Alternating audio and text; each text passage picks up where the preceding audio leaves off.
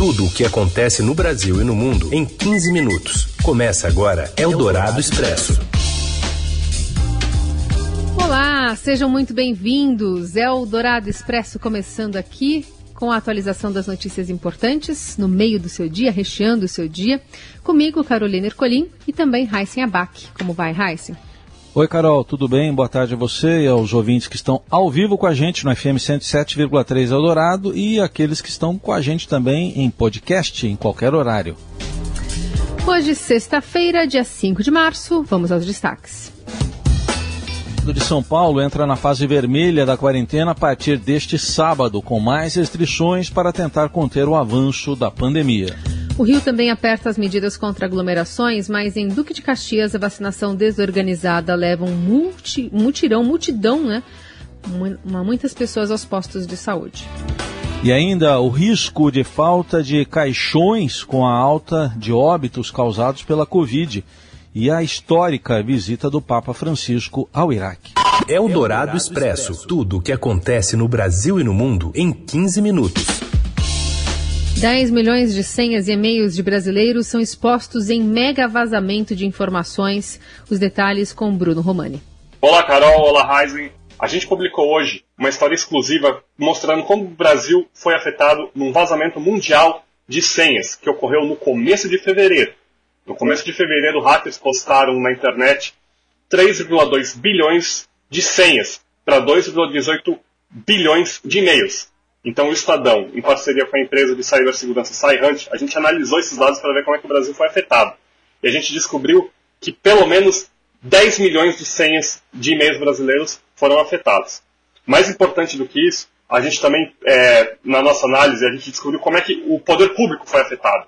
E a gente descobriu é, mais de 68 mil senhas do domínio gov.br, que é o domínio usado para e-mails da administração pública, o que inclui aí e-mails é, do Poder Legislativo, do Poder Executivo, secretarias, é, agências, polícia, é um grande número de informações.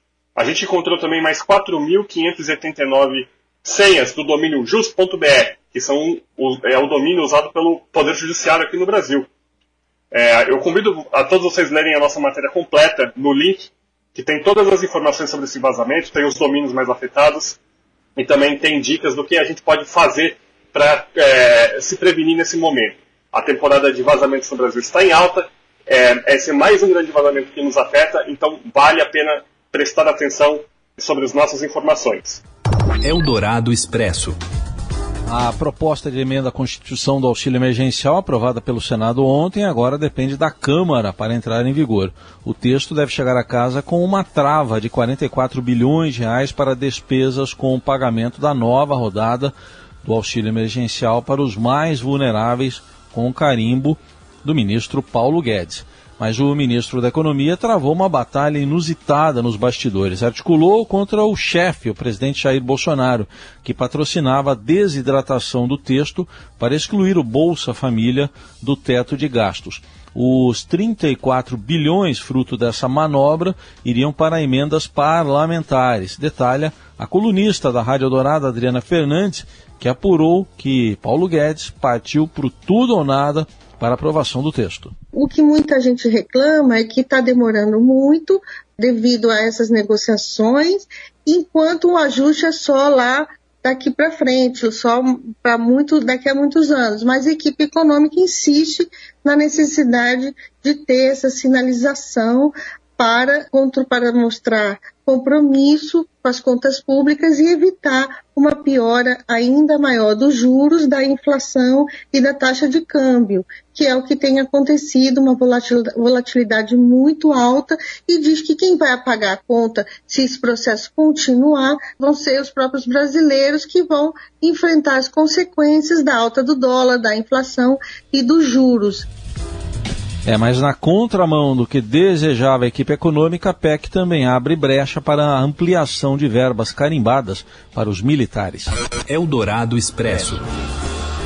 Dados preliminares de um estudo feito pela Universidade de Oxford e pela AstraZeneca indicam que a vacina contra a Covid desenvolvida pela farmacêutica induz resposta contra a variante de Manaus do coronavírus Isso disse a agência Reuters, informação que foi confirmada também pelo Estadão com pesquisadores brasileiros envolvidos no estudo.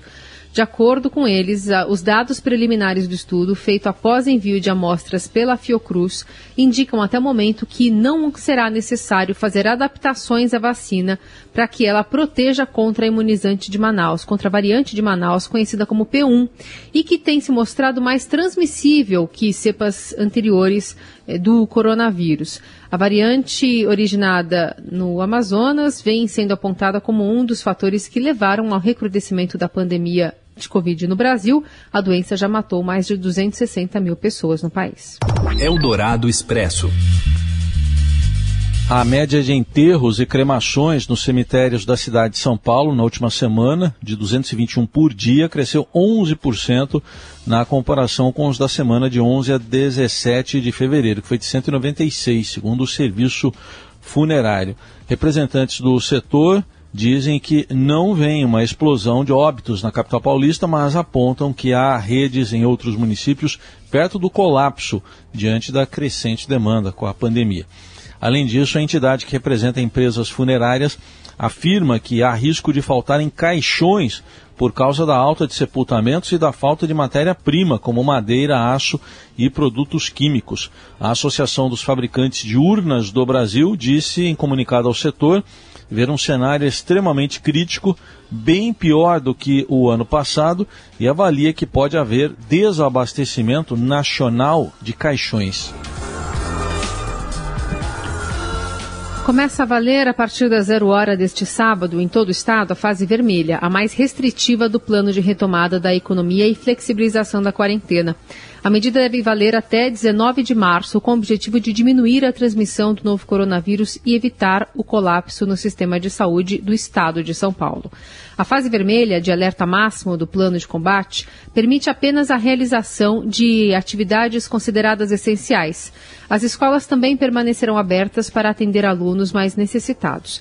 A previsão é de que haja redução de 80% na circulação de pessoas na rede estadual de ensino.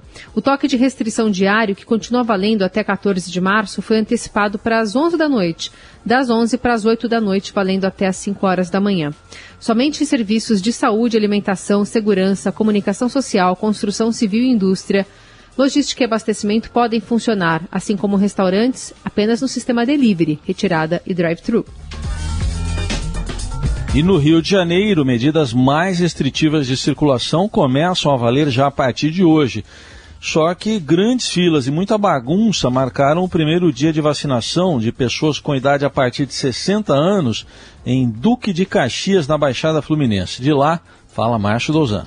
A Carola Heisen, olá a todos. A Prefeitura do Rio inicia às 17 horas desta sexta-feira o reforço de medidas restritivas para tentar é, conter o avanço da pandemia do coronavírus na cidade do Rio de Janeiro. A partir das 17 horas, é, desta sexta até a próxima quinta-feira, bares e restaurantes terão que fechar as portas.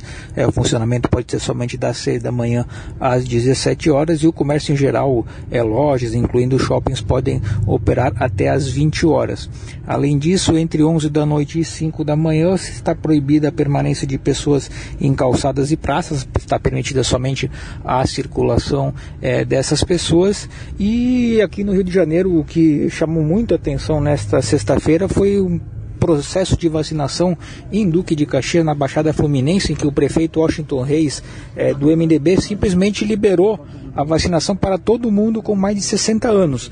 Mas qual o problema disso? Havia 6 mil doses de vacina para uma, uma população entre 60 e 85 anos, estimada em mais de 80 mil pessoas. Então aconteceu uma grande confusão, houve congestionamento. É, chegou a haver inclusive discussões, empurra, empurra, e enfim, não vai ter dose para todo mundo e isso pode inclusive afetar todo o programa de vacinação para os próximos dias. Era isso e abraço a todos. Eldorado Expresso. E a gente também tem notícias do Papa Francisco, que aterrissou nesta sexta-feira em Bagdá, primeira parada em sua visita ao Iraque. É a primeira vez que um pontífice desembarca no país. Francisco foi recebido pelo primeiro-ministro iraquiano Mustafa al-Kadhimi no aeroporto internacional de Bagdá. Esta viagem emblemática é também um dever e esta terra mártir desde tantos anos disse o líder católico no avião. Francisco também se diz feliz por retomar as viagens pelo mundo, uma vez que passou 15 meses sem sair do Vaticano em razão da pandemia do novo coronavírus. O aumento de casos da doença no Iraque causou uma preocupação adicional à equipe do Papa. Você ouve Eldorado Expresso. Seguimos com as principais notícias desta sexta-feira. A FIFA e a Comebol decidem sobre os jogos das eliminatórias da Copa em reunião ainda hoje. Tudo isso aí por causa da pandemia. Fala, Robson Morelli. Olá, amigos! Hoje eu quero falar dessa decisão, dessa reunião entre FIFA e Comebol para saber o que vai ser feito com os jogos das eliminatórias sul-americanas, visando Copa do Mundo lá do Catar. A competição foi interrompida, o Brasil fez é, as primeiras partidas, depois parou por causa da pandemia era para ser retomado neste mês de março, mas parece que não vai acontecer. Claro, por causa da onda de, de pandemia, por causa da Covid, porque os países ainda brigam com a doença é, muito seriamente em todas as regiões do planeta. É, a FIFA é, tem argumentos para parar a competição, a Comebol reluta um pouco, a CBF deveria fazer a convocação da seleção brasileira nesta sexta-feira, Tite deveria ter apresentado a sua relação nessa sexta-feira, mas isso não aconteceu, não vai acontecer até que se decida o que vai acontecer com as partidas que eram programadas para agora. O Brasil visitaria a Colômbia fora de casa e depois receberia a Argentina no Recife. Nada disso está confirmado e dependendo é, do resultado desse encontro hoje da FIFA com a Comebol, é, vai ter que esperar um pouquinho mais. O futebol pode parar também é, em relação às eliminatórias. É isso, gente. Falei, um abraço a todos, valeu. Eldorado Expresso. Certo. Lembrem o que estamos procurando. E não confiem em ninguém. Oh, então tá. Oi, bebê. Onde é que estão seus pais? É, de quem é esse bebê? O quê?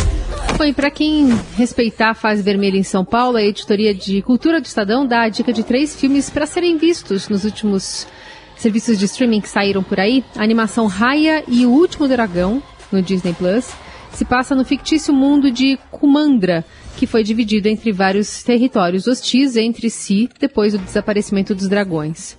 O líder de um dos países se é, aproximar dos outros, né, mas a reunião dá muito errado, então fica essa tentativa e esse lançamento no Disney Plus. Nossos povos podem se unir outra vez. Exibido no último Festival de Veneza, o novo filme de Gianfranco Rossi, Noturno, mostra o drama dos civis afetados pela guerra, pela interferência estrangeira por regimes autocráticos e pelo terror do Estado Islâmico. Esse documentário está disponível no MUBI. Quero uma salva de palmas! Arrasou! Mais uma vez! E agora um clássico. Mais de 30 anos depois de Um Príncipe em Nova York, né, lançado em 1988, a Kim Joffer e seu fiel escudeiro Semi estão de volta, já que agora, em vez de ir a Nova York, o rei traz Zamunda, o seu suposto filho e herdeiro, Lavali. Você assiste esse filme estrelado por Ed Murphy, a partir de hoje também no Amazon Prime. Você é o herdeiro do trono de Zamunda. É, é meu filho. Tu era tipo o príncipe de Wakanda. Wakanda é um lugar fictício. Nem para todo mundo. Zamunda é uma nação de verdade. Eu não quero esmola, não. Vamos pra Zamunda, Abac? Talvez seja melhor do que aqui, hein? Recebam o filho do rei aqui da América. Um ótimo fim de semana a todos. Eldorado Expresso volta na segunda. Até lá.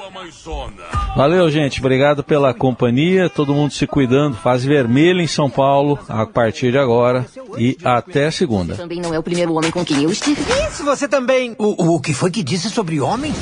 Você ouviu Eldorado Expresso tudo o que acontece no Brasil e no mundo em 15 minutos.